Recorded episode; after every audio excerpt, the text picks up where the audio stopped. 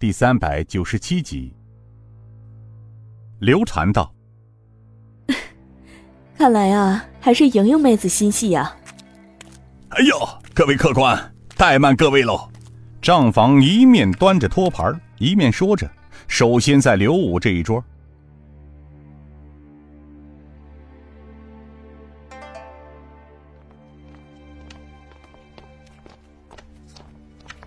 后面又有两名伙计紧紧的跟着上菜，这眨眼间的功夫，几桌饭菜上齐了，十多个香菜花色齐全，看上去十分的丰盛。这接下来，那账房又带着几个伙计，分别每桌上了一坛酒。他放下酒坛道：“各位客官，这一路之上人困马乏，十分辛苦。客官是第二次光顾小店，为表示对大家的敬意。”本店特为每桌客官奉上一坛百花陈酒，这是小店的一点心意啊！大家尽情享用。若是不够啊，吃会小的一声。好，各位请慢用。顾老大站起身来，一拱手：“账房先生豪爽，我代大家先行谢过了。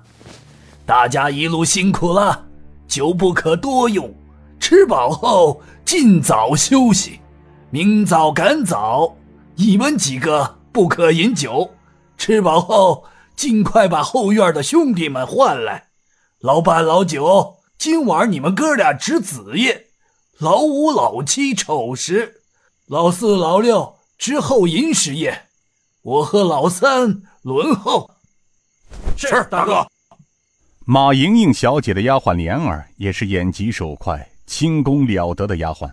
就在伙计们端菜上桌的功夫间，莲儿巧妙地将手中银针插过了每道菜。试完之后，莲儿向马莹莹摇了摇头。马莹莹知道莲儿摇头就是表示饭菜中没有下过毒，应该可以放心食用。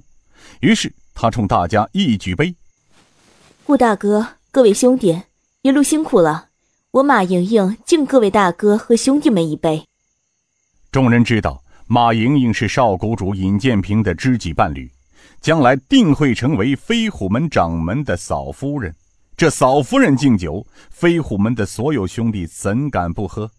于是众人举杯道：“谢谢小姐。”喝完杯中酒，神风酒意中的毒蝎子正午刚坐下身子，突然觉得一股异常的香味。他回头一看，刚好。一个店里的伙计刚从他身旁走过，不过正当这股异样的香味引起他的注意时，这股香味却又忽然消失了。他四下看了看，却看不出所以然。在一旁坐着的水上飞洪金宝道：“九弟，怎么了？有什么不对吗？”“没什么，五哥。小弟好像刚才突然闻到一股特别的香味儿。”洪金宝笑着向身边的马莹莹、刘禅他们看了一眼。九弟，我看你是想弟妹了吧？没什么，咱们身后的是几位小姐，闻到香味是正常的事儿嘛。五哥我也闻到了呀。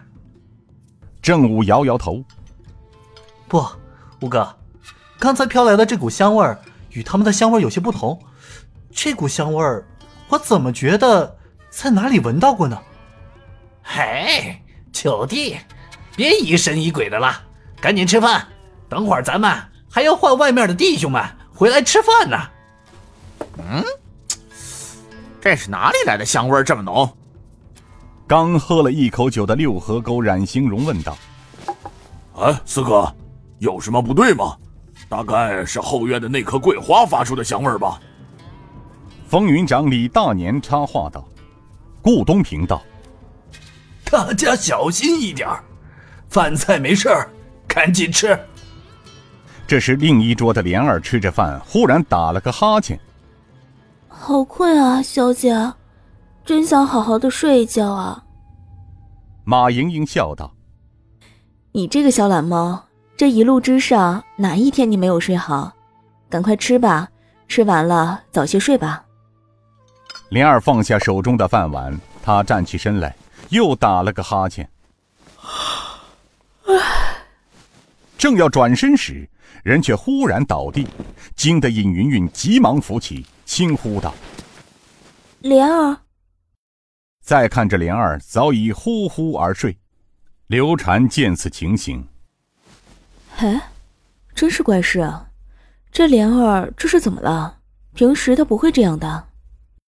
马莹莹道：“我也觉得这事有点奇怪，莲儿从不这样的。香味儿，刚才你们都闻到那股香味没有？”顾东平站起身来，走到前面问道：“我们都闻到了，马小姐，莲儿她这这是咋回事啊？”哎，大大哥，我们好像着了人家的道了。毒蝎子正午摇晃着身体站起来。你们说对了。众人大吃一惊，全都站起身来，向楼梯口看去。